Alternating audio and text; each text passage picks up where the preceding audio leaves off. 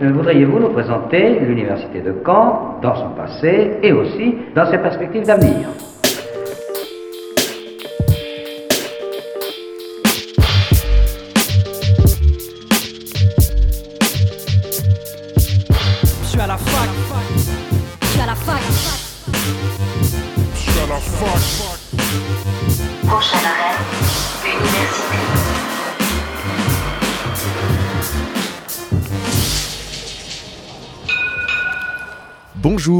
Bienvenus dans Fact News sur Radio Phoenix. Il est midi, c'est Imran et c'est parti comme tous les jeudis pour votre rendez-vous d'actualité étudiante. Au sommaire de cette émission, la semaine dernière se tenait la première édition physique du Normand Durable, le salon de la transition écologique. Radio Phoenix y était. Aujourd'hui, nous faisons le grand rattrapage avec le GIEC normand, le programme d'économie circulaire normand, la transition euh, écologique euh, du numérique et la résilience énergétique de notre région. Et enfin, dans la deuxième partie de l'émission, nous continuons à aiguiller vos choix d'orientation en cette période clé. Sandrine Lahaye, responsable développement au sein des formations ADEN, viendra en studio nous présenter leur porte ouverte du 19 mars. la plus moderne des universités d'Europe. Fact News commence dans un instant, mais juste avant, le récap de la semaine.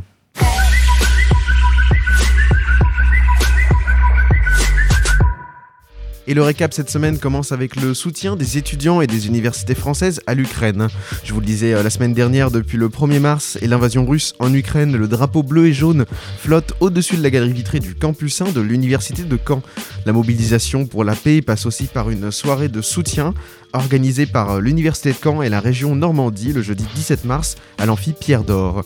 À partir de 18h30, un accueil musical sera proposé par le chœur orchestre universitaire régional de Normandie et à 19h débutera une table ronde autour de la guerre en Ukraine. Elle sera animée par euh, Boris Tcherny, euh, professeur de littérature et civilisation russe à l'université de Caen, Galia Ackerman, journaliste historienne, écrivaine et spécialiste du monde russe et ex-soviétique, Thierry Ruchot, professeur de li- littérature slave, ex-enseignant en français à Moscou, et Antoine Arjakovski, historien et ancien directeur du collège universitaire français de Moscou.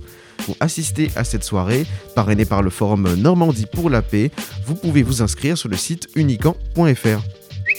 Actualité Covid à présent, le Premier ministre Jean Castex a annoncé la fin du pass vaccinal et la fin du port du masque obligatoire en intérieur à partir du 14 mars. Bien évidemment, cette information concerne aussi les universités, les collèges et les lycées. Dès lundi prochain donc, étudiants comme enseignants pourront ôter le masque dans les amphis et les salles de classe. Dans les espaces extérieurs, le retrait du port du masque était déjà en vigueur depuis plusieurs semaines. Le masque, en revanche, restera obligatoire dans les transports collectifs. Le port du masque reste aussi recommandé pour les personnes positives, les cas contacts à risque, les personnes symptomatiques et les professionnels de santé, ont détaillé les services du Premier ministre. Le gouvernement justifie cet assouplissement des mesures par l'amélioration de la situation sanitaire et le fait que les modélisations scientifiques ne prévoient pas d'infléchissement de cette trajectoire favorable dans les prochaines semaines. Du 1er au 31 mars, l'Académie de Normandie et l'ONICEP organisent pour la deuxième édition le Printemps de l'orientation. Ce mois spécial mobilise tous les acteurs nationaux et régionaux de l'orientation, notamment dans les lycées, ainsi que dans les établissements d'enseignement supérieur. Le Printemps de l'orientation ambitionne de montrer toute la diversité des parcours de formation.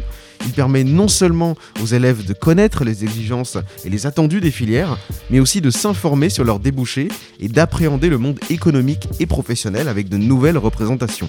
Dans le cadre de cet événement, Louise et Abigail de Mon Avenir Uniquant, qui nous avaient rendu visite la semaine dernière, vous invitent à venir participer au jeu Université le mercredi 16 mars afin de découvrir de façon ludique l'université de Caen.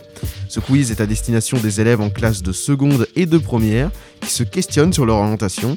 Il y a 4 créneaux de jeu de 11h à midi, de 13h30 à 14h15, de 14h45 à 15h30 et de 16h à 17h. Inscrivez-vous sur la plateforme prélude.unican.fr. Et enfin, mercredi prochain, dès 20h, la maison de l'étudiant accueillera le deuxième match du tremplin Phoenix Normandie. Co-organisé par euh, Normandie Université, le Crous, l'Université de Caen, de Rouen et du Havre, le tremplin Phoenix Normandie a pour vocation de promouvoir les musiciens étudiants. Trois concerts de trois artistes et groupes différents sont donc prévus pour ce nouveau match. Ateba, Le Son Vert et Supave. Ces prestations sont gratuites et ouvertes à tous. À la fin, le public votera pour son groupe préféré et un jury composé de professionnels du monde de la musique et d'universitaires votera aussi à son tour afin de définir quel groupe remportera ce deuxième match du tremplin. Venez donc euh, nombreux mercredi 16 mars à la MDE dès 20h. Et je tiens à dire que cette conviction de la jeunesse ne peut être aujourd'hui renforcée Jeudi 3 et vendredi 4 mars, l'association L'Amarette, la région Normandie et l'Université de Caen organisaient le salon Normand Durable. Pour sa première édition physique au campus 1, ce salon dédié au développement durable a accueilli de nombreux acteurs professionnels, des chercheurs et des étudiants qui s'investissent dans la transition écologique. Radio Phoenix a pour l'occasion déplacé son studio mobile et nous avons interrogé quelques conférencières et conférenciers. Je vous propose de replonger dans ce salon et on commence tout de suite avec le GIEC normand, quelques minutes après leur conférence jeudi dernier et je suis avec euh, les membres du GIEC euh, normand. Bonjour Stéphane Costa. Bonjour. Vous êtes euh, professeur à l'Université de Caen. vous effectuez vos recherches au sein du laboratoire ID, Identité, différenciation de l'espace, de l'environnement et des sociétés. Vous êtes coprésident du GIEC normand. Absolument. Bonjour à Benoît Léniel aussi. Bonjour. Vous êtes professeur à l'Université de Rouen et vous effectuez vos recherches au sein du laboratoire du CNRS morphodynamique continentale et côtière. Vous êtes aussi coprésident du GIEC normand. Tout à fait. Et euh, on est aussi avec euh, Olivier Canta, bonjour. Bonjour. Vous êtes enseignant-chercheur au département de géographie et euh, aussi au laboratoire ID. Vous faites partie du, du GIEC normand aussi et vous êtes président de la commission changement climatique et territoire du comité national français de géographie. Alors, vous sortez d'une conférence que vous avez fait sur la Normandie face au changement climatique, résilience et adaptation. Euh, devant un auditoire euh, composé d'étudiants euh, et vous leur avez parlé des, recherches du GIEC normand. Est-ce que vous pouvez tout d'abord peut-être définir ce que c'est que le GIEC normand? Stéphane Costa. Oui, alors le, le, GIEC normand, pourquoi on a fait référence à cette notion de GIEC C'est parce que tout le monde, euh, j'allais dire à l'échelle euh, internationale, connaît, euh, connaît le GIEC, hein, créé en 1988. et pour nous, le GIEC, c'est une image, mais la définition pour le GIEC normand, c'est groupe interdisciplinaire d'études du climat en Normandie. On n'a pas la prétention d'être intergouvernemental, bien évidemment. Donc c'est le regroupement de, chercheurs venant de l'université de, Rouen, de Caen et du Havre, et d'autres établissements publics parfois qui, euh, qui ont constitué un groupe euh, dit d'experts qui ont euh, synthétisé, fait l'état de l'art de ce que l'on savait aujourd'hui en termes de changement climatique actuel éventuellement observé aujourd'hui, mais aussi futur et de ses conséquences. C'est une initiative qui a été aussi décidée avec les dirigeants de la région Normandie. Ah mais c'est même le président Hervé Morin, président de région, qui, a, qui nous a sollicité pour, pour organiser ce, ce GIEC normand. Alors la présence d'un GIEC normand implique que notre région est forcément soumise à des changements climatiques à l'avenir. Et vous avez donc travaillé dans vos recherches sur les risques qui étaient exposés, que, auxquels la Normandie s'expose. Euh, est-ce que vous pouvez nous parler de ces risques et peut-être, j'ai envie de dire, thématiquement en fonction de vos, de vos recherches euh, Benoît Léniel, par exemple, vous travaillez sur euh, l'hydrométrie, sur les risques qu'il y a autour des côtes normandes. Est-ce que vous pouvez nous en parler? Alors, les, côtes normandes, ce serait peut-être plutôt Stéphane. Moi, je suis autour de tout ce qui est. j'ai participé à. On a participé, Stéphane et moi, à la partie qu'a rédigé et coordonné Olivier sur le climat. Il en reparlera sur les sécheresses euh, canicule. Et moi, c'était sur les ressources en eau. Donc effectivement, sur les ressources en eau, on se dirige vers une diminution. On le voit déjà dans, nos rivières. On on va pardon, vers une diminution de ces ressources en eau à la fois de surface et souterraine. On se dirige aussi vers une, euh, pour faire simple et court, une dégradation de la qualité de l'eau, hein, euh, à la fois à des périodes saisonnières bien marquées, hein, lors des fortes pluies, et à l'inverse l'été, lors des étiages et des sécheresses. Et puis il y a tout le côté aléa, aléa et risque justement liés. Euh, alors sur l'eau, il y a les problèmes de sécheresse, bien évidemment, et aussi les problèmes d'inondation qui sont liés à différents processus, à la fois le ruissellement, les remontées de nappes, les crues de rivière, et tout ça couplé avec l'élévation du niveau des mers. Euh, Stéphane Costa, vous avez travaillé sur les phénomènes d'érosion aussi. Récemment, on a eu une illustration, c'est-à-dire un bout de falaise en, Haute-Normandie qui s'est effondré. c'est l'illustration de ce sur quoi vous travaillez. Oui, alors c'est l'illustration effectivement de la dynamique des milieux, notamment des, des, des littoraux. Hein. On, on, est sur des, des, milieux qui sont extrêmement mobiles, que ce soit les falaises, peut-être moins que les plages et les dunes, mais c'est extrêmement mobile. Et puis bien évidemment, les plages et les dunes sont encore plus euh, dynamiques que, que, que, les falaises. Et euh, effectivement, à Etretat, hein, en décembre et en janvier, on a, on a eu des, effondrements euh, de falaises, mais c'est des choses qu'on observe, qu'on a toujours observé, qu'on observe. La question qui se pose, c'est quelles seront les conséquences du changement climatique et de l'élévation du niveau des mers sur ces phénomènes. Il semblerait que ces phénomènes s'accentuent dans, le futur, mais aujourd'hui, on n'est pas en capacité de dire si ces phénomènes sont liés au changement climatique, puisque c'est quelque chose qui, a toujours été observé.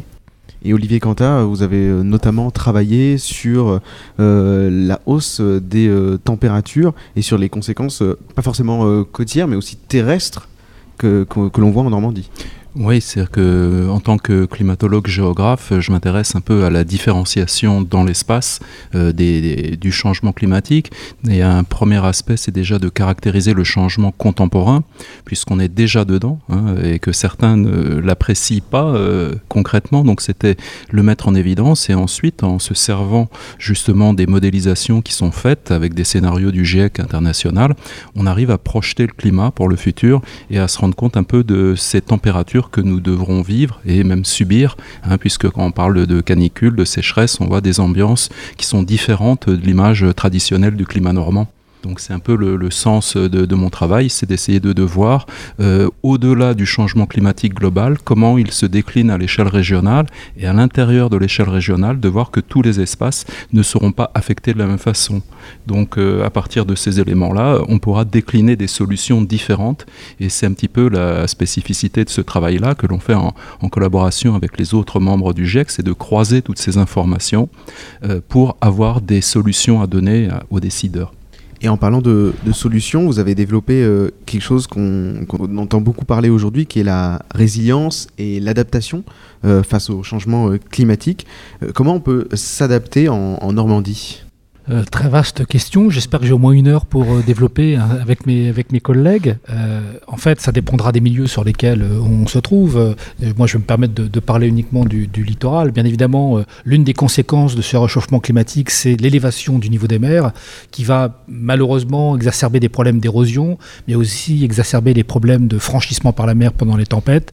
Il est bien évident qu'on ne pourra plus y vivre et en vivre de la même façon sur le littoral, et qu'il y a des espaces, notamment les, les, les espaces espaces bas euh, qui seront menacés par des inondations quasi permanentes.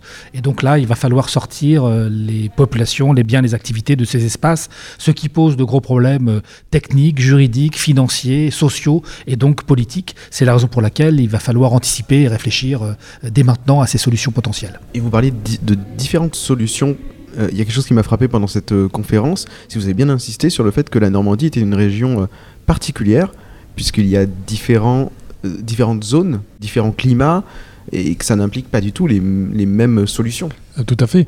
Dans les discussions qu'on a avec les, élus, avec l'ensemble des acteurs, c'est de se dire justement quand on parle de l'adaptation, l'adaptation euh, se fait en fonction des spécificités des territoires.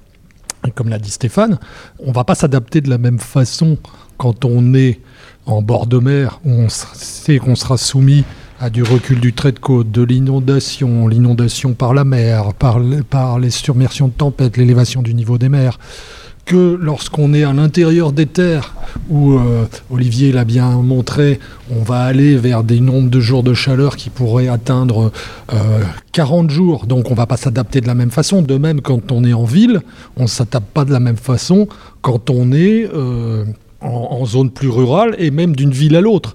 Euh, les problèmes d'îlots de chaleur, on en a beaucoup à Rouen, beaucoup moins à Caen qu'au qu Havre. Voilà. Donc vraiment l'adaptation, c'est en fonction des, caractéristiques du territoire. Euh, lundi euh, 28 euh, février, la deuxième partie du sixième rapport du GIEC international a été publiée et les faits sont présentés comme inéluctables. La montée des eaux, la hausse des températures, donc en gros le changement climatique il, il, est, là et pour l'instant, euh, ce qu'on fait ne suffit pas. Euh, J'imagine que vous avez euh, porté une attention particulière à ce rapport? D'autant plus que j'étais dans la délégation française qui a négocié, donc le, rapport, je le, connais, je le connais pas mal pour avoir aussi négocié euh, ligne par ligne euh, ce qui devait être approuvé. Et effectivement, alors après, tout, tout dépend toujours de ce dont on parle. Et c'est pour ça que les deux maîtres mots, c'est atténuation et adaptation. Les uns les autres, on, prêche toujours pour ces deux maîtres mots parce que justement, il faut essayer d'atténuer au maximum pour, pour pouvoir s'adapter.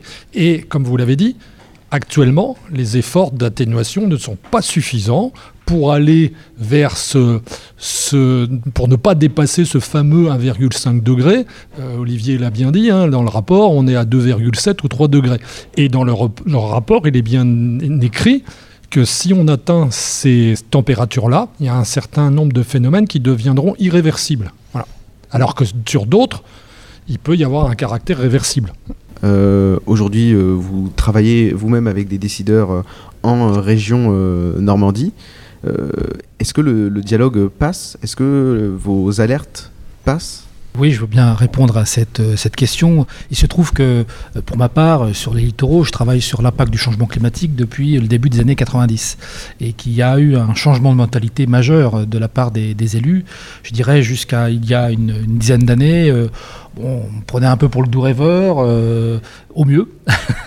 Euh, Mais aujourd'hui, on est vraiment avec des, élus qui prennent conscience. On est passé du, je dirais, de la situation du c'est pas possible à comment on fait, ce qui est un pas, euh, considérable. Donc là, on sent bien qu'il y a une, mobilisation générale. Alors, elle n'est pas encore totale, mais il y a une mobilisation générale, au moins en Normandie, sur les conséquences et la nécessité de mettre en place aussi bien des, processus d'atténuation que d'adaptation. Et, et- et donc, on est en cours. Maintenant, encore faut-il que les choses soient suffisamment fortes euh, pour qu'on puisse, euh, dans l'atténuation, euh, être efficace, parce qu'aujourd'hui, on se dirige plutôt vers une situation catastrophique. Donc, euh, il y a encore les moyens d'agir, bien évidemment, mais ça commence maintenant et ça concerne tout le monde, à l'échelle locale, euh, comme à l'échelle internationale, à titre individuel et collectif.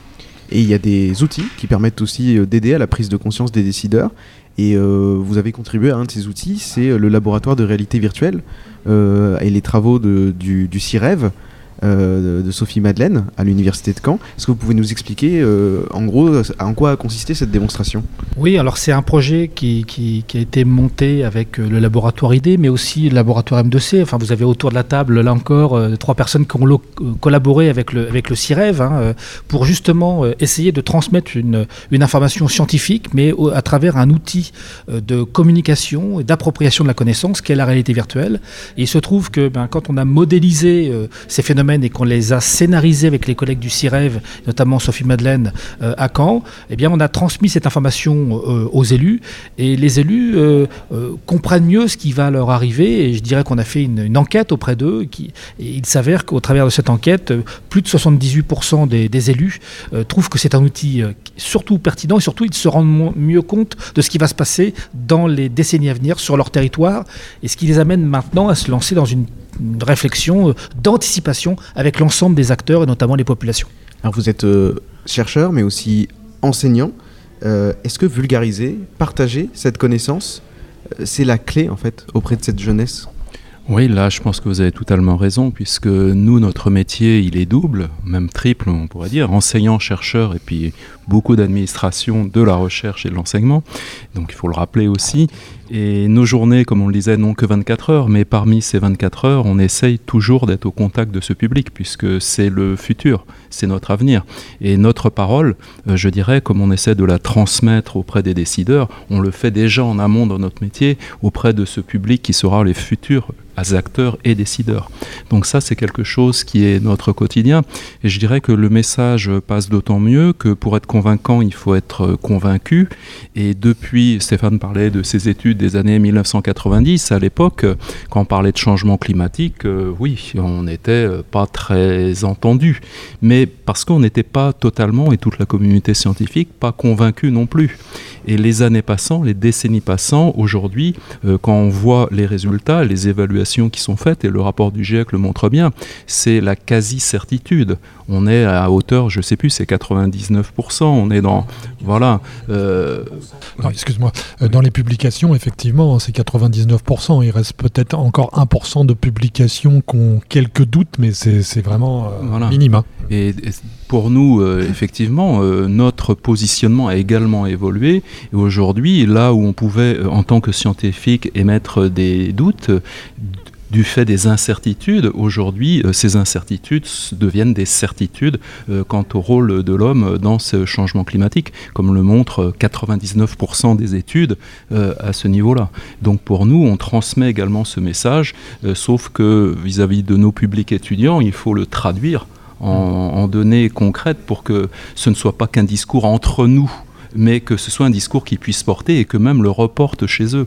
Et tout à l'heure, on parlait de, solutions diverses et variées. Euh, c'est que toute petite solution locale fait partie du système. Il n'y a pas d'économie à faire. Il n'y a pas que l'État et les États qui vont euh, trouver la solution, mais c'est une somme à toutes les échelles, du local au régional et à l'international. Et c'est ça qui est intéressant, puisque nous-mêmes, en tant qu'individus, chaque gramme de carbone qu'on aura économisé, euh, ce sera un gramme de moins euh, pour l'effet de serre. Donc une somme de millions de millions de grammes individuels, c'est ça qu'il faut envisager également. Donc tout le monde est euh, concerné. Et toute, toute action est, bonne à prendre. Merci euh, beaucoup euh, à tous les membres du GIEC Normand, à vous Stéphane Costa, Benoît Léniel et Olivier Quentin d'avoir accepté l'invitation de Radio Phoenix. Euh, petite question, où est-ce qu'on peut retrouver les travaux du GIEC euh, Normand? Alors les travaux du GIEC Normand, vous pouvez les retrouver sur le site internet de la région Normandie et vous allez avoir, obtenir euh, toutes les informations qu'on a pu euh, construire euh, scientifiquement avec euh, aussi des, des synthèses qui ont été faites et puis des petites euh, animations, des petites vidéos réalisées par le service communication de la, de la région qui sont euh, très pédagogiques je trouve et que vous pouvez euh, re- retrouver et surtout télécharger et, diffuser, Et euh, au plus grand, et diffuser au plus grand large. Merci beaucoup, bonne journée à vous. Merci, à vous Merci. aussi, au revoir. Au revoir. Dans un instant, dans Fake News, nous partons à la découverte du Progressi, un outil normand pour les pros en transition vers l'économie circulaire avec Mathilde Breder. Mais avant cela, on écoute DC's, voici Tue l'amour sur Radio Phoenix.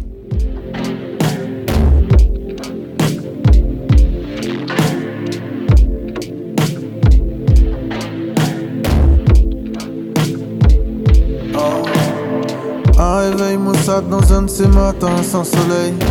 À une table fixant la vaisselle de la veille. J'observe au ralenti notre chute ascensionnelle. D'un couple bien huilé avec ses baisers fonctionnels. L'amour que l'on se faisait est de plus en plus occasionnel. Et plus le temps passe et plus nos étreintes sont brèves. On se remet en scène nos anciennes journées de rêve. Mais la mèche est mouillée, y aura plus jamais d'étincelles. Appliqué à bien, c'est mon assiette sous l'eau tiède. Je lave mon verre à nos amours, à ma routine, à la tienne. Quand seules les disputes viennent nous proposer de l'aide. Et qu'on se dit tout bas, j'aurai ta fin, t'auras la mienne. C'est le temps qui tue l'amour. Le futur me fait la cour. Et cette putain de routine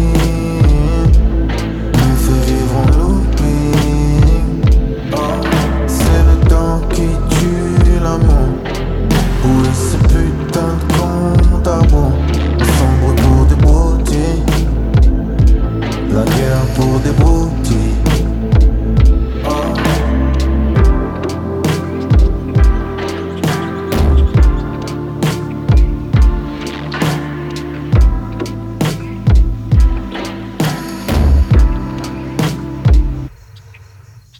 De l'amour confiture et des câlins caramel Le sucre artificiel d'un couple englué dans du miel. Mais l'ennui se trahit quand les regards vont vers le ciel Et que le désamour se glisse dans la mauvaise haleine Besoin de se faire la guerre pour une chaussette qui traîne Des cheveux sur une brosse, on se fait des reproches à la chaîne Envoler notre époque avec des rêves en file indienne je t'aime, c'est réciproque, ça réciproque la haine. C'est le temps qui tue l'amour. Le futur me fait la cour. Et cette putain de routine nous fait vivre en looping. Oh, c'est le temps qui tue l'amour. Où est ce putain de à rebours? On sombre pour des broutilles. La guerre pour des broutilles. Oh.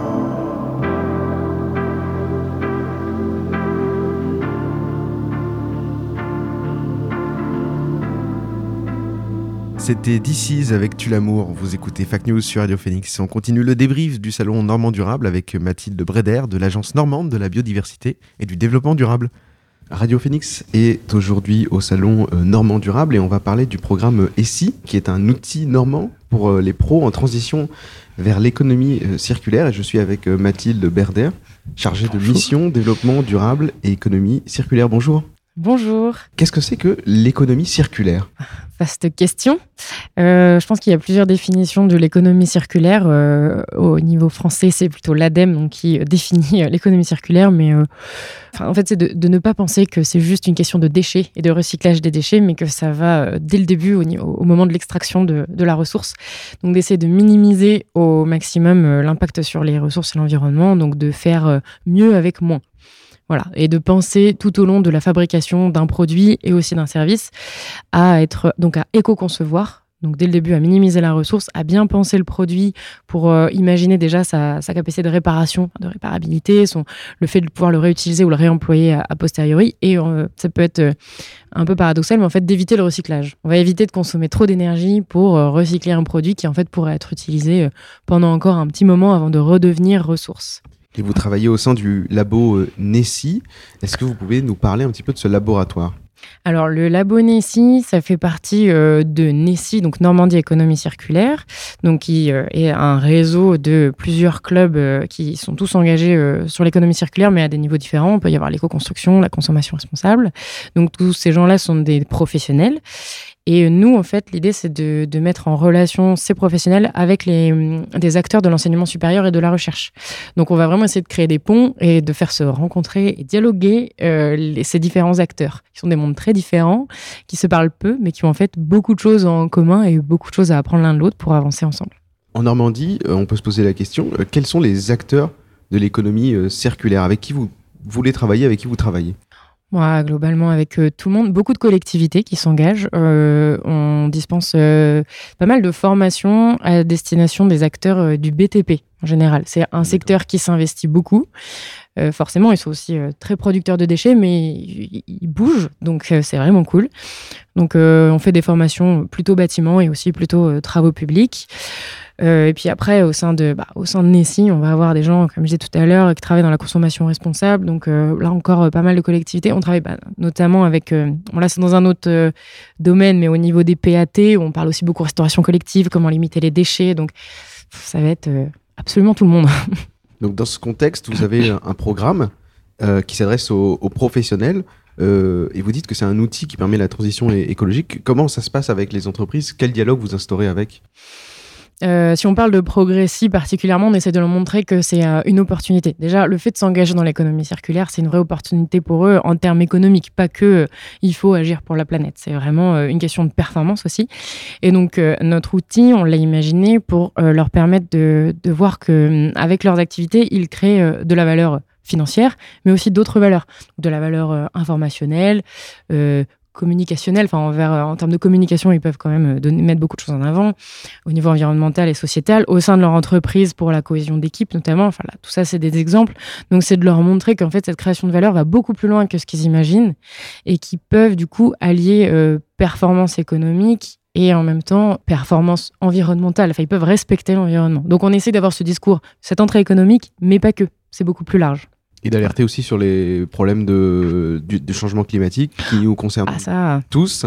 Ça, évidemment. Mais juste, enfin, on est plutôt des gens positifs et on essaye d'avoir un discours plutôt positif parce que sinon ça fait, ça fait peur. Enfin, euh, le, le, le nouveau rapport du GIEC qui est sorti hier, il est affolant. Mais si on fait que peur, les gens n'agissent pas. Donc nous, on essaie plutôt de montrer euh, comment faire, quels sont les outils pour euh, y aller. Et dans cette démarche justement de dialoguer avec les entreprises et les acteurs de l'économie pour entre guillemets les accompagner vers le, la transition écologique, il y en a beaucoup qui crient au greenwashing. Mm. Et ben, on a la chance, nous, de pas en rencontrer euh, tant que ça. Les acteurs avec lesquels on travaille sont vraiment tous des gens engagés. Mais engagés, enfin, même si c'est à la base des gens qui pouvaient être réfractaires, quand ils s'y sont mis, ils s'y sont mis pour de vrai pour l'instant euh, assez courte carrière, mais euh, néanmoins présente. Euh, j'ai rencontré aucun partenaire au sein de l'agence avec qui, qui, qui faisait du greenwashing. Vraiment, tous les gens sont investis et, et encore une fois sur tous les domaines d'action. Donc l'alimentaire, l'éco-construction. Euh, je sais pas, le textile aussi, par exemple. On, a, on travaille avec des gens qui travaillent sur le lin, par exemple, et ils sont vraiment engagés. Il y a une vraie sincérité dans cet engagement. Oui, Et c'est aussi un engagement qu'on retrouve chez les étudiants. Et Mm. d'ailleurs, c'est pas un hasard parce que le Salon Normand Durable est à l'université. Euh, et il y a eu un manifeste étudiant euh, pour, qui s'appelle Manifeste étudiant pour un éveil écologique, Mhm. qui était en fait la genèse du Salon euh, Normand Durable. Et dans ce manifeste, 32 000 étudiants de, de, de Fr- de France métropolitaine déclaraient leur refus de travailler au sein d'une entreprise qui ne prenait pas en compte l'urgence écologique. Euh, Est-ce que c'est pour cela aussi que vous vous dirigez vers l'enseignement supérieur et que vous essayez de, créer ces ponts?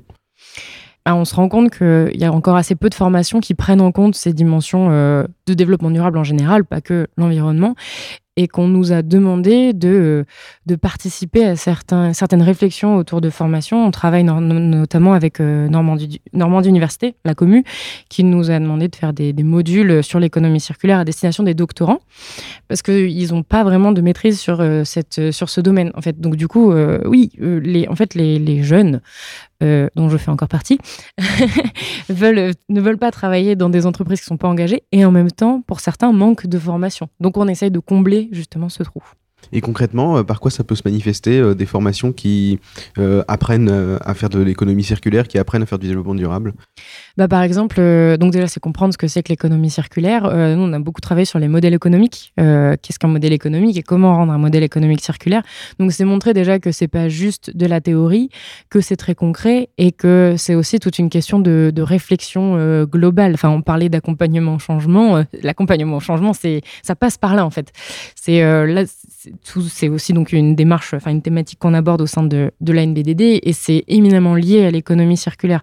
Quand on va voir des gens pour leur parler d'économie circulaire, c'est pour leur dire, euh, bah, en gros, le système linéaire classique que vous connaissez, on va vous montrer que ça peut être différent et comment est-ce qu'on peut le faire. Vous travaillez aussi au sein de l'ANBDD, euh, l'Agence normande de la biodiversité et du développement durable. Mhm. Est-ce que vous diriez que la, la Normandie, c'est un exemple dans l'entrepreneuriat durable et dans ces, sur, sur ces questions d'économie circulaire? Eh ben, j'ai envie de dire oui, parce que euh, il me semble qu'au niveau national, il n'y a pas d'autre réseau que le réseau euh, Nessie avec lequel on travaille qui existe. Et euh, donc, rien que pour ça, je vais dire oui. Et je pense qu'il y a, il y a beaucoup de choses qui se font en, en Normandie, qui- il y a beaucoup d'innovations. Donc, euh, ouais, on va partir sur le fait qu'on est une région exemplaire à ce niveau-là. Eh ben, Merci beaucoup, Mathilde, Merci d'être à venue vous. euh, nous Très parler au stand Radio Phoenix. Merci. La plus moderne des universités d'Europe.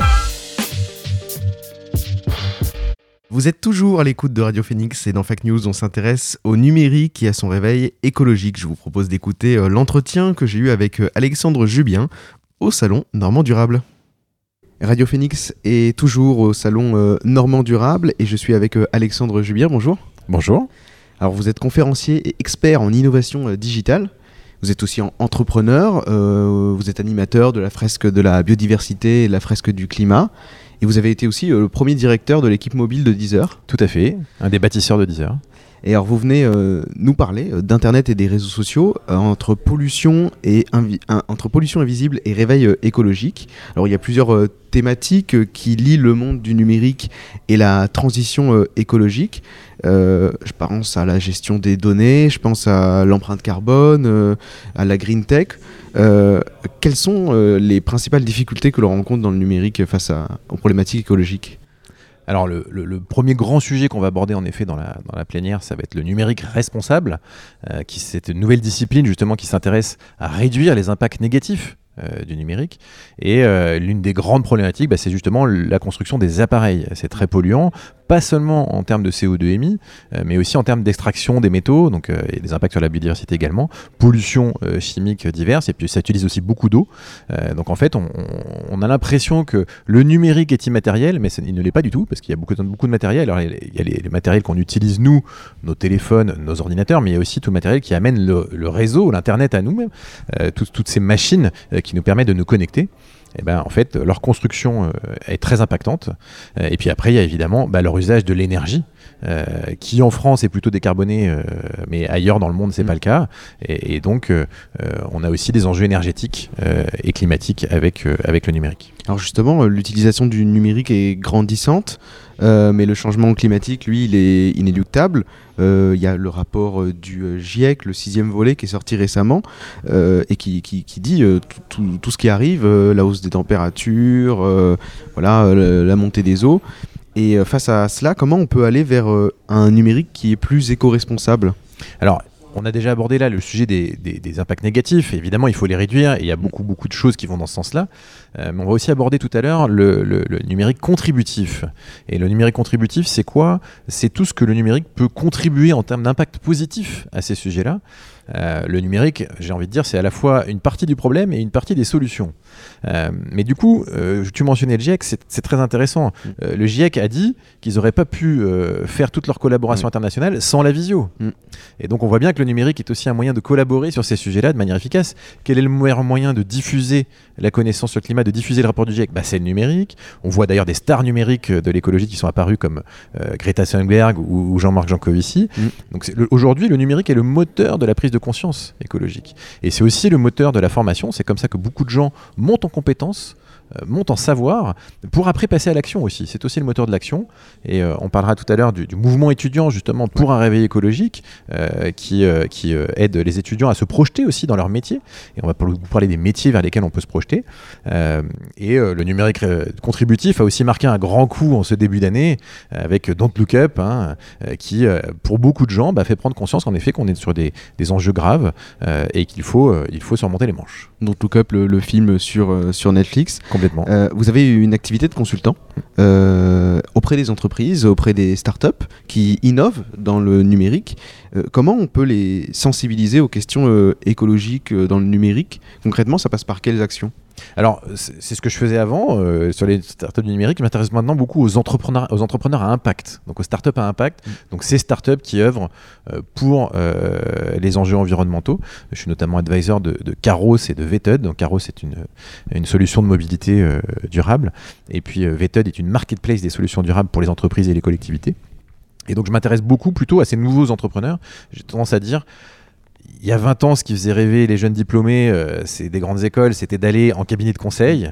Il y a 10 ans, c'était les startups du numérique. Aujourd'hui, c'est les startups à impact. Et en fait, on aura trois euh, startups à impact sur la plénière, euh, avec Ecosia, un moteur de recherche qui plante des arbres, et euh, c'est assez intéressant ce que, ce que Juliette Chabot va nous raconter.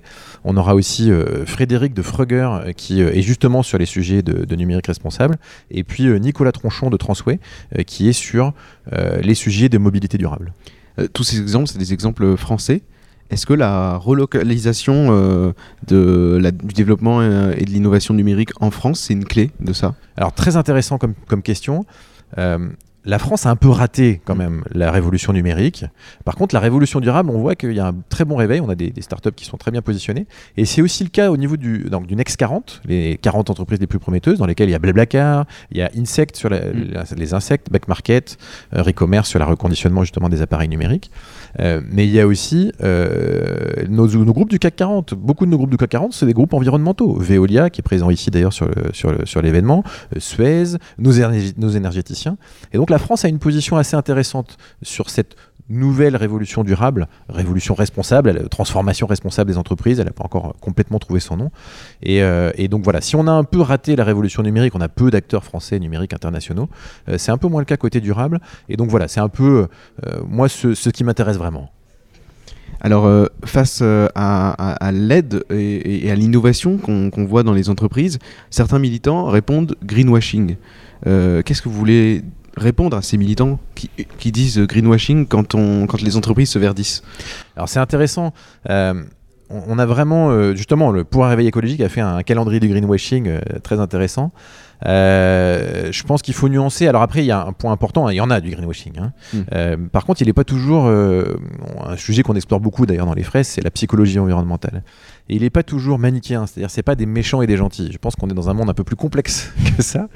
Et, et par contre, le, le greenwashing, c'est quoi? C'est des gens qui se sont convaincus d'une d'une bonne chose, en- parfois en manque de compétences ou même bah, parce que justement c'est compliqué de changer, donc c'est vraiment plutôt des liens liés à la conduite du changement également.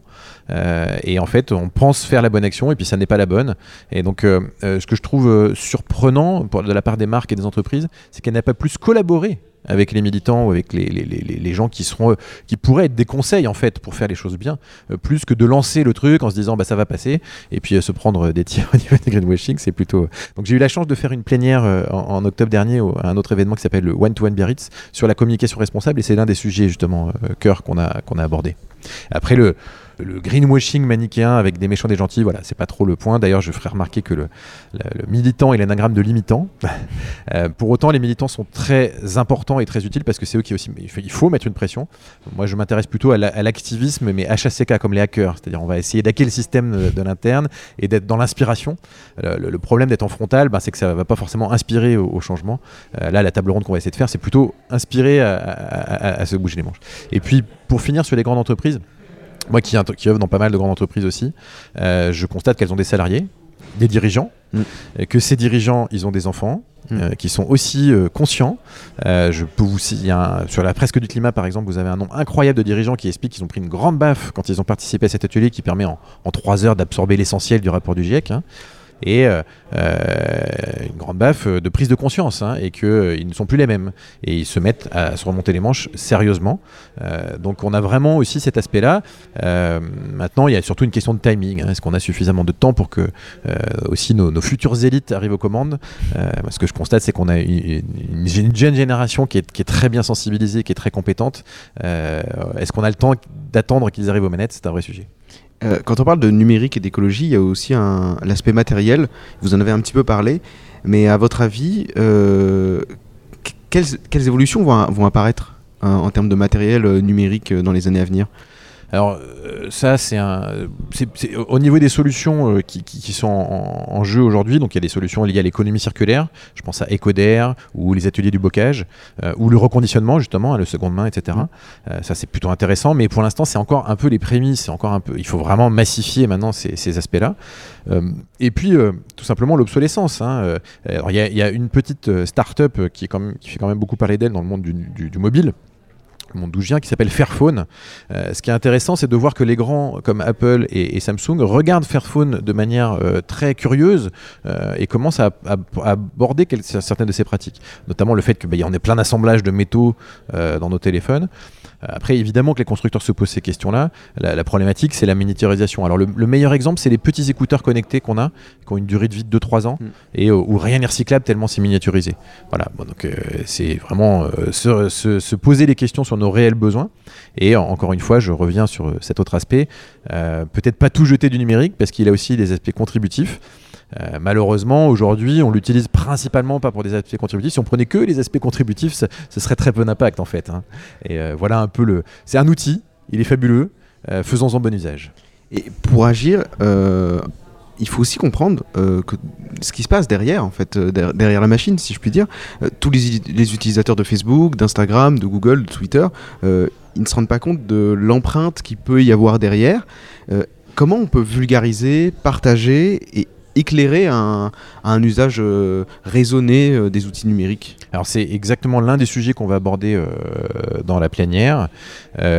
C'est compliqué parce que c'est des problématiques complexes et il se trouve qu'on va parler notamment bah, du livre de Frédéric Marchand, euh, 40 mots pour un numérique responsable, mais on va aussi parler de la fresque du numérique qui est une déclinaison de la fresque du climat appliquée au numérique. Alors pour le coup sur, la question posée, la fresque du numérique c'est la, meilleure réponse. Et il y a aussi des MOOC, encore une fois, le numérique comme outil euh, d'éducation euh, sur ces sujets-là. Euh, donc je pense à deux MOOC, celui de l'Institut du numérique responsable et puis celui de l'INRIA qui s'appelle Impact Num, le MOOC Impact Num, très intéressant. En 4h30, vous pouvez faire ça un peu quand vous voulez, euh, vous avez compris l'essentiel et voilà, c'est des sujets importants. Euh, donc voilà, j'invite tout le monde à, à suivre ces MOOC ou à participer à une, fresque du numérique. Et aujourd'hui, vous êtes venu vous exprimer euh, devant un public principalement d'étudiants. Le Normand Durable se passe à l'université de Caen. Euh, pourquoi cette cible? Alors, moi, ce que je constate, comme, comme je le disais tout à l'heure, c'est que euh, on a une jeune génération qui se cherche et qui se cherche professionnellement. Et du coup, euh, certains ont déjà pris la voie, par exemple, de travailler dans le numérique, marketing digital. Moi, j'interviens dans, dans de grosses écoles sur ces sujets-là, ou euh, être développeur, c'est ce que j'ai fait au début de ma carrière, et n'ont pas forcément compris qu'on pouvait aussi avoir euh, des acteurs pour lesquels ça allait être important. Euh, et sur la scène de l'impact ou la scène de l'engagement environnemental, euh, bah, il y a besoin de ces compétences-là aussi. Euh, Il y a besoin euh, chez Ecosia de gens qui vont développer ce moteur de recherche qui plante des arbres. Et donc c'est plutôt ça l'objectif, c'est les inspirer aussi euh, pour aller regarder si, où professionnellement ils vont pouvoir faire le bascule. Et pour le coup, les quatre personnes que nous serons autour de cette plénière, on a tous fait notre bascule professionnelle en se disant bon bah, maintenant comment comment je mets mes compétences à profit de ces grands enjeux, des enjeux du siècle, hein, on peut on peut les intituler comme tels. Comment je mets mes compétences à profit de ces grands enjeux? Et c'est un peu notre objectif sur la plénière, c'est d'inviter la jeune génération à se poser cette question maintenant. Et donc, euh, qu'il y a un engagement dans cette jeunesse, ça vous rend plutôt optimiste Tout à fait. Et euh, pour le coup, on a beaucoup, beaucoup de, de, de raisons de l'être optimiste. Euh, si on regarde que la partie euh, pessimiste, enfin le, le côté noir des choses, il y a vraiment de quoi déprimer et de rentrer en collapso-dépression. C'est comme ça que j'appelle ça. Je suis passé par là. Il faut peut-être passer par là. Euh, le, le point, c'est qu'on trouve beaucoup de sens quand on commence à s'engager. Et voilà, j'ai tendance à dire, vous vous souvenez peut-être du discours de, de Jacques Chirac qui disait euh, Notre maison brûle et nous regardons ailleurs. Euh, nous ne pourrons pas dire que nous ne savions pas, mais nous regardons ailleurs. Et ben, nous sommes de plus en plus nombreux, nous sommes toujours plus nombreux à ne plus regarder ailleurs. Et alors, ça ne suffit pas, il faut passer à l'action, mais euh, c'est déjà quelque chose de phénoménal en termes de prise euh, d'accélération aussi. hein. Et le numérique en est le catalyseur. Eh bien, merci beaucoup, Alexandre Jubien, et on peut vous retrouver sur vos réseaux sociaux. Tout à fait, sur LinkedIn et sur Twitter principalement. Bonne journée à vous. Merci beaucoup. Lors de la conférence Internet et réseaux sociaux, trois autres intervenants étaient aux côtés d'Alexandre Jubien. Ils se sont aussi exprimés au micro de, au Fact News. Nous discutions euh, juste avant avec euh, Alexandre Jubien, euh, conférencier en- et expert en innovation digitale, qui présente cette conférence Internet et réseaux sociaux entre pollution invisible et réveil écologique avec la BPI France. Et il y a des intervenants qui sont aussi à ma table. Juliette Chabot, bonjour. Bonjour. Vous êtes euh, country manager de Ecosia France. Oui. Et vous nous direz ce que c'est euh, juste après. On est aussi avec euh, Nicolas euh, Tronchon, président de Transway. Bonjour. Bonjour. Et on est aussi avec Frédéric Marchand, le CEO de Fruger. Bonjour. Bonjour. Alors, euh, on va, euh, je, vous- je vais vous laisser euh, parler de, de vos entreprises et euh, nous détailler aussi en quoi euh, ce sont des exemples d'innovation numérique et écologique. Et on va commencer avec vous, Juliette, pour Ecosia. Merci beaucoup. Euh, bah, Ecosia, nous, on est un moteur de recherche à but non lucratif. Euh, donc en fait, on fonctionne exactement comme euh, des moteurs de recherche euh, de type euh, Google, à la grande différence qu'on utilise nos bénéfices, non pas pour générer du profit et s'en mettre plein les poches, mais pour lutter contre le climat. Et donc nos bénéfices sont reversés à des associations partenaires qui s'occupent de reforester dans ce qu'on appelle des zones critiques de biodiversité. Euh, donc aujourd'hui, on a planté euh, 145 millions d'arbres euh, à travers une trentaine de pays. On fait ça euh, depuis euh, 10 ans. Et puis, on est aussi présent sur euh, d'autres thématiques du numérique comme euh, la protection des données, euh, voilà, des questions de compensation carbone, de neutralité, de transparence aussi, puisqu'on on publie euh, chaque mois tous nos rapports financiers parce qu'on sait que c'est une grande problématique euh, des acteurs euh, du numérique. Donc voilà, on essaye de, révolutionner un peu la manière dont, on fait nos recherches en ligne et puis on essaye surtout d'offrir une alternative aux consommateurs face euh, au mastodonte euh, Google. Et euh, il y a aussi euh, Transway qui intervient dans cette euh, conférence. Est-ce que vous pouvez nous expliquer ce que c'est que Transway? Bien sûr, merci déjà de nous recevoir. Transway, c'est assez simple. On édite des programmes d'incitation et de récompense visant l'écomobilité. Donc, plus vous vous déplacez bien, plus on vous récompense. Euh, le système ressemble à un programme de fidélité.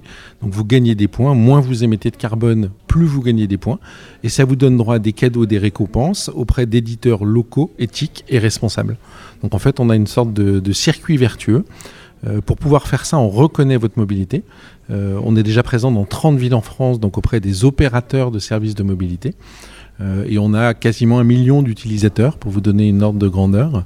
Euh, et on édite aujourd'hui une application euh, en, notre, marque propre qui s'appelle WeFlow, que je vous encourage tous évidemment à télécharger, et qui va reconnaître votre mobilité et qui va la récompenser. Et bien évidemment, il y a un sujet central sur l'hébergement, le traitement et finalement l'utilisation de cette donnée à des fins vertueuses, où on doit être clean sur toute la ligne de la valeur.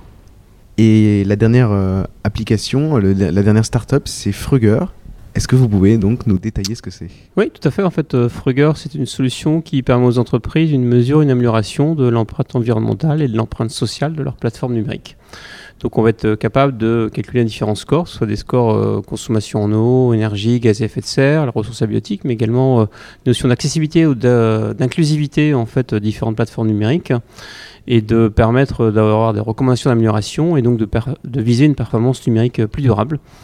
Et donc, c'est, euh, on est une start-up à impact, c'est un impact qu'on met à la fois dans nos produits-services, donc avec un impact très direct, euh, tant environnemental que social, mais également notre modèle, parce qu'on est une entreprise qui est engagée dans l'économie sociale et solidaire avec un agrément ESUS, c'est-à-dire qu'on est reconnu par l'État entreprise solidaire à utilité sociale, avec un point avec lequel on, se rejoint avec finalement Ecosia, c'est que nous, tous nos bénéfices servent à des actions d'utilité sociale. On agit sur le terrain avec les associations pour euh, rendre le numérique plus accessible au public fragile. C'est notre moteur au quotidien, quelque part. Eh bien, merci beaucoup à vous trois d'avoir accepté l'invitation de Radio Phoenix. Bon salon. Merci. Merci. Et je tiens à dire que cette conviction de la jeunesse ne peut être aujourd'hui renforcée. Fact News continue sur Radio Phoenix. On continue notre rattrapage du salon Normand Durable en parlant d'énergie avec Alban Verbeck. Radio Phoenix est toujours au pré- présent au salon Normand Durable à l'université de Caen et je suis avec euh, Alban Verbeck. Bonjour. Bonjour. Vous êtes euh, président de EDF euh, Normandie et vous représentez aussi Normandie Énergie. Oui. Est-ce que vous pouvez nous expliquer le concept de Normandie Énergie et en quoi vous avez un lien avec les filières de production en Normandie? Alors, euh, en tant que président de Normandie Énergie, c'est une, association hein, euh, où il y a 250 entreprises de tous les domaines dans le domaine de l'énergie, hein, qui va de pétrole, gaz, euh, nucléaire, solaire, éolien, biomasse. Et l'idée, c'est de valoriser toutes les énergies et de voir comment on peut tendre vers un monde meilleur avec un monde décarboné à l'horizon 2050. Donc on a une grosse ambition de développer des énergies euh, renouvelables ou décarbonées en règle générale, qui vont se substituer doucement à d'autres énergies, mais aussi on a une très grosse ambition de travailler sur les usages de l'énergie, c'est-à-dire euh, la mobilité, l'efficacité énergétique. Et là, quels que soient les domaines, on a besoin de compétences et de talents. Et vous êtes intervenu dans une conférence qui s'intitulait Quelle énergie pour une Normandie résiliente? Euh, Vous l'avez dit, la consommation électrique semble inéluctable, on, va- on va consommer plus, et en même temps l'urgence climatique est, là, euh, le GIEC nous le rappelait euh, lundi euh, fé- 28 février. Euh, quels sont les risques pour l'environnement de cette surconsommation? Alors, ce qui est intéressant, c'est de se baser sur des rapports qui sont sortis. C'est le rapport de l'ADEME, le rapport RTE, qui définit différents scénarios avec un objectif, de diminuer l'impact de l'émission de CO2, un équilibre en 2050, et différents scénarios possibles en termes de production d'énergie. Alors, il faut savoir qu'on parle souvent d'électricité, mais l'électricité ne représente que 25% de l'énergie consommée sur le territoire français. Et donc ça veut dire qu'il y a 75% autres qui sont des énergies en général plutôt carbonées, euh, donc euh, pétrole, euh, gaz, voire charbon, mais en France on, on est en train d'arrêter les dernières centrales. Et donc l'objectif c'est de voir comment est-ce qu'on peut à l'horizon 2050 euh, décarboner donc notre, notre pays et aussi euh, la Normandie. Et c'est pour ça que ce, ce rapport spécifique, aujourd'hui on consomme à peu près 1600 TWh et qu'on devra tendre en 2050 à 950 TWh. Donc une baisse de consommation de à peu près 40%. Et on sait que la consommation d'énergie d'un pays est au prorata du PIB de son pays et donc euh, bah, du confort de vie de chacun d'entre nous. Donc ça veut dire qu'il faut réfléchir intelligemment pour qu'on perde pas trop en confort, en évitant, en inventant de nouvelles euh, solutions et euh, en, en étant énormément sur l'efficacité énergétique. Aujourd'hui, on ne baissera pas notre consommation d'énergie. Alors, si, si, l'objectif c'est de la baisser, mais c'est de produire différemment, puisqu'aujourd'hui on est basé sur des, des usages carbonés. Et ce qu'on voudrait, c'est que l'électricité qui représente que 25% fasse demain 50 à 60% de la production d'énergie totale, donc l'électricité. Pourquoi? Parce que l'électricité, à travers le solaire, l'éolien, le nucléaire décarboné, va permettre à la France, euh, un, d'avoir un système complètement décarboné, et deux, de mettre en place des usages, c'est-à-dire mobilité électrique pour les voitures et mobilité hydrogène pour les camions. Vous avez parlé de, solaire, de nucléaire, d'éolien. Euh, vous pouvez peut-être nous expliquer ce que c'est que le concept de mix énergétique, qui est quelque chose que vous euh, prônez. Effectivement, c'est pas moi qui le prône, hein, c'est Emmanuel Macron, notre président de la République, hein, qui, s'est adressé à nous il y a encore très peu de temps sur le sujet. Et il a pris euh, différents modèles et RTE les a pris aussi. On voit que par exemple en Allemagne, ils ont choisi un mix énergétique qui est basé sur l'éolien, le solaire, le charbon et le gaz. Parce qu'on a besoin, quand on est sur des énergies renouvelables qui sont intermittentes, d'avoir une base qui permet de stabiliser le réseau pour que la télé fonctionne bien à 50 Hz et que ça soit bien net. Et, donc, on sait que les énergies renouvelables n'ont pas la capacité, en tout cas aujourd'hui, de pouvoir euh, faire cette base. L'Espagne a fait un autre choix, euh, c'est de faire solaire et gaz. Et donc, ces deux pays sont très dépendants euh, de la contribution de l'actualité, hein, vous avez bien compris, sur le prix du gaz. Et donc c'est assez compliqué. Et en plus de ça, on sait que même si on développe massivement comme l'Allemagne, puisqu'ils ont deux fois la puissance installée du parc nucléaire français en éolien et en solaire, ils n'ont produit que 23 ou 24% et tout le reste était du charbon et du gaz. Donc le choix de la France, à travers le rapport RTE, c'est de dire on veut être décarboné, donc base 50% de nucléaire alors qu'on était jusqu'à 75% aujourd'hui. 50% nucléaire et 50% d'énergie renouvelable. Donc il faut qu'on développe massivement, en Normandie entre autres, des parcs éoliens offshore, et c'est le cas, et du solaire. Et la Normandie, c'est une région qui héberge aussi des infrastructures euh, nucléaires. Oui. Et il y a un débat euh, dessus, et, et, même entre écologistes. Pourquoi il y a un débat sur le nucléaire Et est-ce que le nucléaire est compatible avec le concept de résilience? Alors, euh, comme, comme je vous l'ai expliqué, il faut faire un choix d'énergie de base. Donc euh, certains ont choisi le pétrole, d'autres le gaz, d'autres le charbon. La, France a fait le choix du nucléaire, qui va être d'ailleurs le plus en plus le choix des différents pays industrialisés, vous allez voir, parce que ça émet pas de, C- de CO2.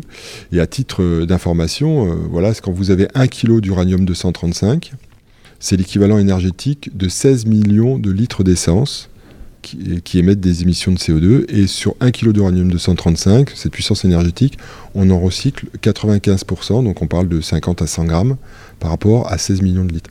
Donc on voit bien la puissance énergétique. Alors certes, il y a les déchets, mais il y a des solutions tout à fait acceptables. Donc c'est pour ça que la France a fait ce choix, euh, en tout cas, d'être sur le nucléaire. Et euh, vous avez vu aussi que Bruxelles a décidé que le nucléaire ferait partie de la taxonomie, donc ça veut dire qu'elle ne serait pas impactée euh, dans les énergies, elle est considérée comme une énergie d'avenir. Et l'Allemagne se réinterroge d'ailleurs sur la fermeture de ses dernières centrales nucléaires et voir éventuellement de, de redémarrer un certain nombre de choses. Et il y a à peu près 350 euh, réacteurs dans le monde qui sont en cours, soit de construction ou d'études. On voit bien qu'il y a, c'est un vrai sujet si on veut protéger la planète tout en diminuant la, consommation. Alors en Normandie, vous avez euh, 8 réacteurs en exploitation et puis vous avez aussi euh, l'EPR qui va bientôt se terminer puisqu'il va être euh, en service en 2023. Et vous avez entendu aussi euh, la présidence de la République euh, parler de, relancer euh, un programme nucléaire français pour finalement assurer son indépendance énergétique, mais aussi euh, une protection tarifaire euh, des Français face à, la variation importante des prix euh, des fossiles, et entre autres du gaz. Donc l'objet, c'est de construire dans un premier temps 6 réacteurs nouvelle génération EPR et 8 autres. Donc l'idée, c'est d'en faire euh, 14. Euh, et les deux premiers devraient avoir lieu, parce que la décision officielle n'est pas prise, à Panly. Et donc, vous voyez qu'à travers tous ces projets éoliens offshore, solaires, eff- efficacité énergétique, on a besoin, on a besoin des jeunes, des jeunes talents. Alors justement, vous Voilà. étiez présent euh, au salon Normand Durable, vous aviez un stand, enfin EDF avait un Ouais. stand, vous avez aussi fait donc cette conférence, Quelle énergie pour une euh, Normandie résiliente. En quoi c'est important pour vous d'avoir ces débats et ces discussions avec des jeunes étudiants? Bah, D'abord, euh, l'énergie, c'est quelque chose de, compliqué. On a tous des notions sur ce que représente 10 kg, sur représente 150 km/h, mais on a du mal à percevoir finalement quand on parle de kilowatts, de kilowattheures. Donc on pourrait penser que finalement une énergie renouvelable telle que les panneaux solaires pourrait euh, supplanter euh, des grandes éoliennes offshore ou des grandes éoliennes onshore, une centrale nucléaire. C'est un peu plus compliqué que ça. Donc déjà, c'est faire un peu de vulgarisation en étant présent, mais la fin du fin, c'est aussi d'attirer euh, les jeunes des jeunes talents. Donc euh, sur euh, le portail EDF, là on a 250 euh, embauches de tout niveau, hein, du, du bac, bac plus 2, euh, euh, fac, fac, bac plus 4 et, et bac plus 5. Donc on a besoin de, de- de ces jeunes. Donc si jamais vous avez une âme de faire transformer la planète bas carbone, on vous accueille avec, le grand, pla- avec grand plaisir. Eh bien, merci beaucoup, Alban Verbeck, d'avoir accepté l'invitation de Radio Phoenix. Je vous en prie. Et on continue la discussion autour de l'énergie en Normandie avec Laurent Ouvrard. J'accueille à présent euh, Laurent Ouvrard, qui est euh, directeur général euh, d'Enercop Normandie. Bonjour. Bonjour. Et vous interveniez dans cette conférence Quelle énergie pour une Normandie résiliente? Est-ce que vous pouvez nous parler de ce que c'est que Enercop Normandie? Oui, volontiers. Donc, euh, Enercop est avant tout euh, connu pour être un fournisseur d'électricité, euh, mais qui a quand même deux, euh, deux grosses caractéristiques. Euh, La première, c'est que notre fourniture d'électricité est à 100% d'origine renouvelable. Et on parlera de, de ça un peu plus tard, j'imagine. Et la deuxième spécificité, c'est que nous avons choisi pour Enercop, et notamment Enercop Normandie, une structure juridique sous forme coopérative. Donc pas de but lucratif, partage du pouvoir, démocratie, etc. Donc concrètement, euh, qui peut devenir euh, sociétaire de Enercop? Alors sociétaire, tout le monde, tout comme client en l'occurrence. hein. Euh, donc que vous soyez un particulier, que vous soyez euh, un chef d'entreprise euh, ou, ou une collectivité, vous pouvez choisir un fournisseur d'électricité de votre choix et dont Enercop fait partie en l'occurrence. Alors dans cette conférence, vous avez abordé le, le principe de résilience. C'est quoi pour vous la résilience en matière d'énergie? Alors la résilience en matière d'énergie, euh, grosso modo, la résilience, euh, ça, veut dire que notre territoire, par exemple, si on prend le- l'exemple de la Normandie, va réussir à soutenir des chocs, euh, et c'est-à-dire continuer à vivre, la société en tant que telle à fonctionner, euh, malgré des chocs externes du type euh, pétrole, gaz, guerre, euh, enfin l'actualité est là pour, euh, euh, justement en parler, et qu'avec notre système énergétique qu'on pourrait avoir en Normandie, euh, malgré ces chocs-là, on résiste, il y a toujours une production d'énergie existante, électrique ou autre, euh, et qui permet de faire fonctionner les, les, les, les, les aspects, euh, on va dire, fondamentaux de la société. On peut évoquer la santé, mais c'est aussi la mobilité, c'est la nourriture, etc. Aujourd'hui, euh, on est face à une consommation d'énergie qui est grandissante. Est-ce que on, on peut limiter euh, notre consommation d'énergie? Alors oui, bien sûr, mais on n'est pas éduqué pour, effectivement. Et donc là, il y a tout un, vrai travail à faire, euh, bon, qui a, été fait en termes euh, au moins, euh, on va dire, théoriques.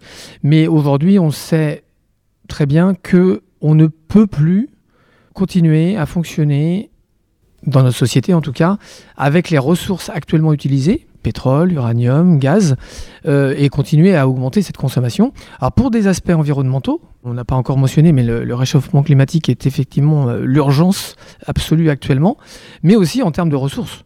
Un jour, euh, il y aura plus de pétrole si on le brûle entièrement, l'uranium pareil hein, pour nos centrales nucléaires. Donc il faut bien réfléchir de toute manière à d'autres moyens.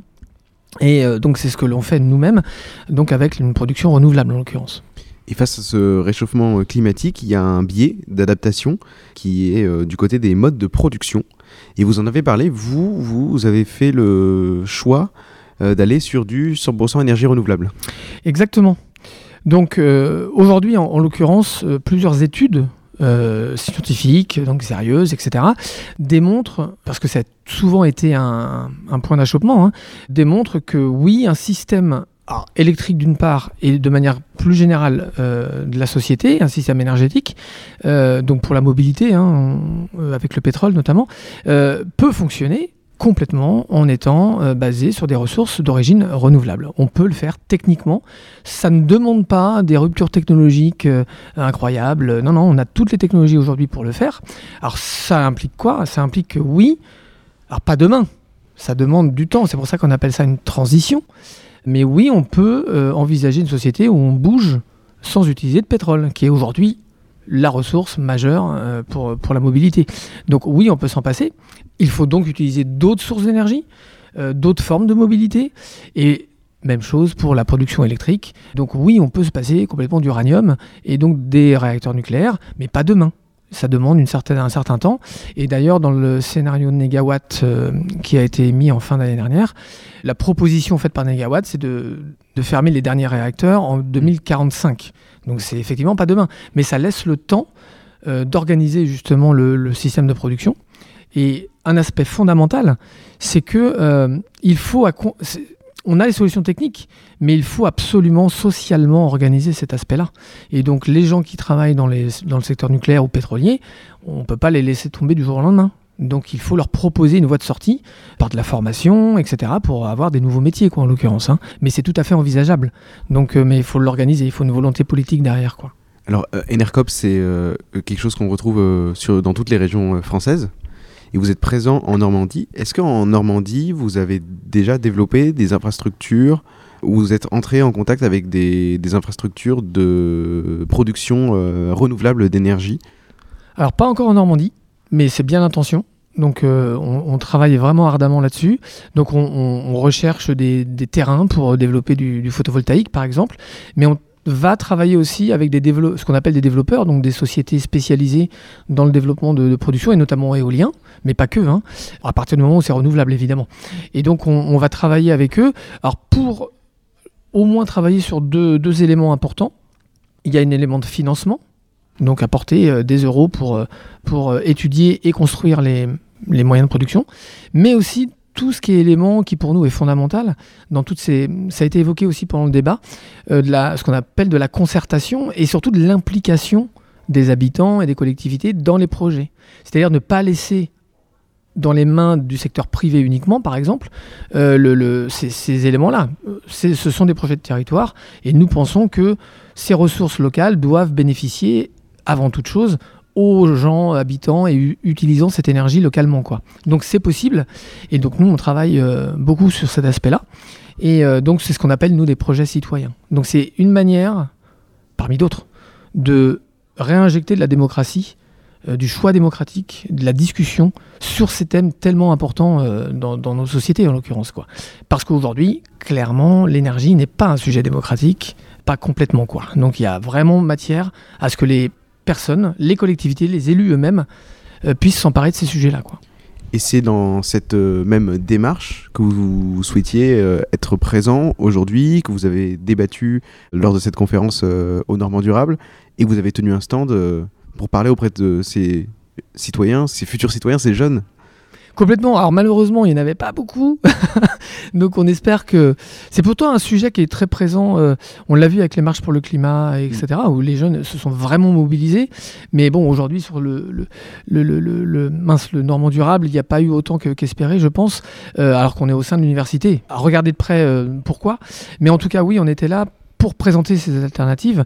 Et hier, notamment, on a tenu une, heure de, de conférence exercice avec les personnes qui étaient présentes sur la thématique de l'énergie citoyenne. Et un élément que je n'ai pas encore évoqué, et, c'était votre question peut-être un peu plus tôt quand même, notre, vision, et on l'a présenté justement euh, tout au long de ce Normand durable, qui dit 100% renouvelable, ça n'est possible que si nous agissons sur nos niveaux de consommation.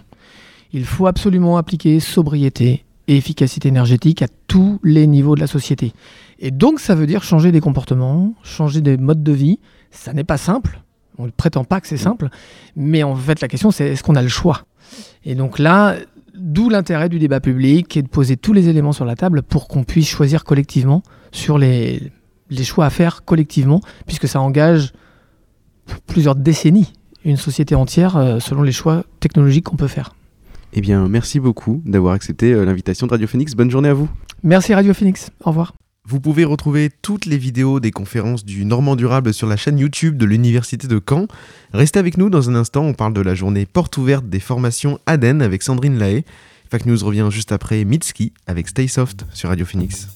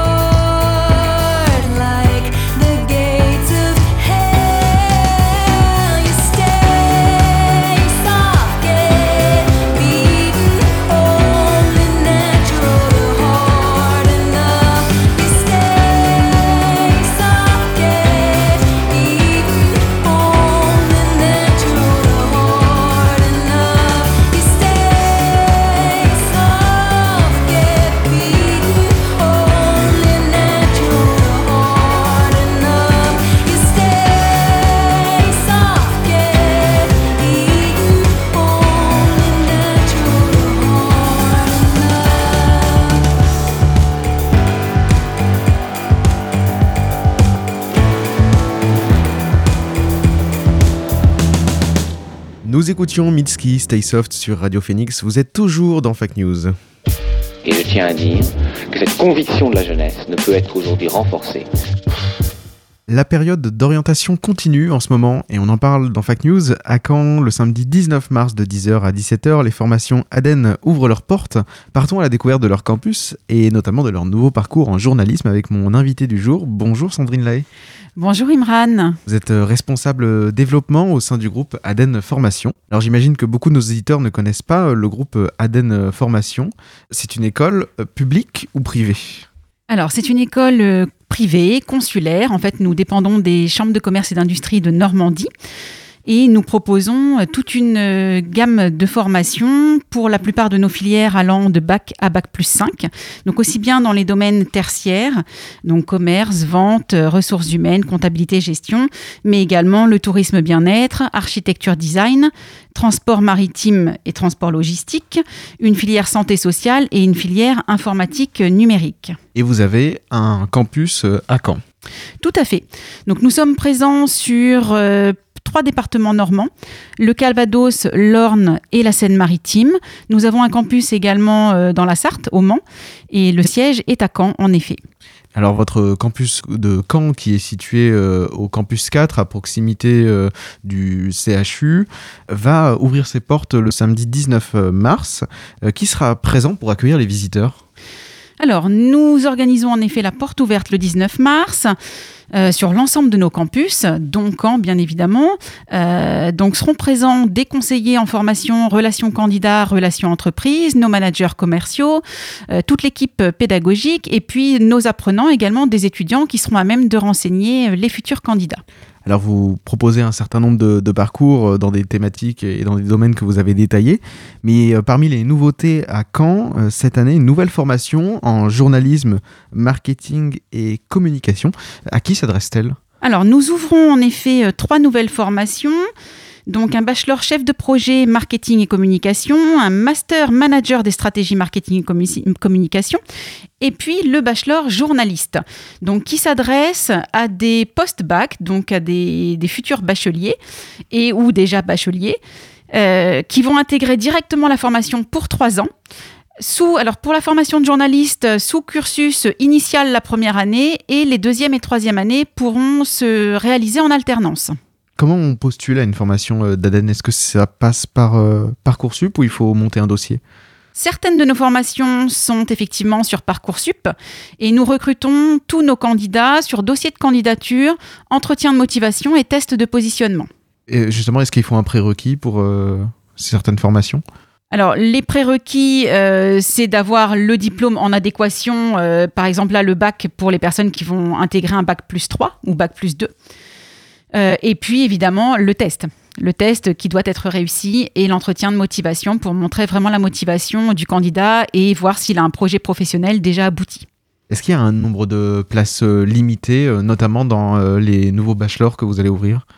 Alors principalement sur euh, le bachelor journaliste, on limite euh, en effet toutes nos formations de toute façon à une vingtaine de stagiaires parce qu'on est un organisme de formation à taille humaine et on aime bien travailler avec des petits, des petits groupes euh, d'étudiants afin de pouvoir voilà, leur dispenser une formation de qualité. Alors vous avez détaillé les différents parcours et certains sont en formation initiale, donc ils représentent un, un- un coût pour les étudiants que bien évidemment on peut retrouver sur votre site internet.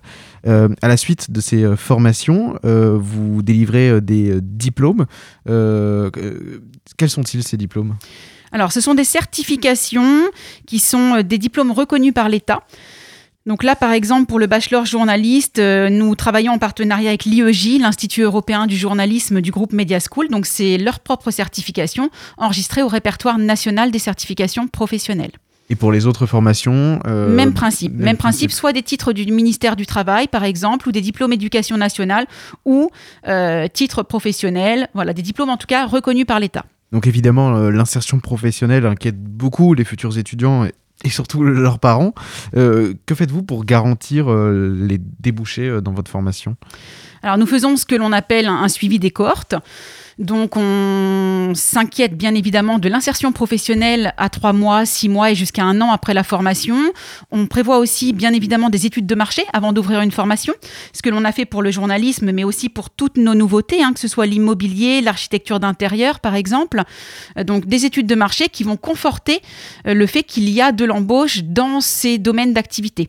Donc pour le journalisme, euh, en l'occurrence, on a contacté beaucoup de journalistes presse, radio, télé, qui euh, nous ont conforté dans l'idée qu'il y avait beaucoup d'accueil possible de stagiaires d'alternants également. Donc là, pour la deuxième et troisième année sur le journalisme, mais pour l'ensemble de nos formations, on recrute en alternance dès la première année. Euh, et puis de l'employabilité également à l'issue de la formation, même dans ce secteur d'activité et même en Normandie. C'est euh, des secteurs qui sont parfois concurrentiels ou euh, très, très bouchés, on peut le dire.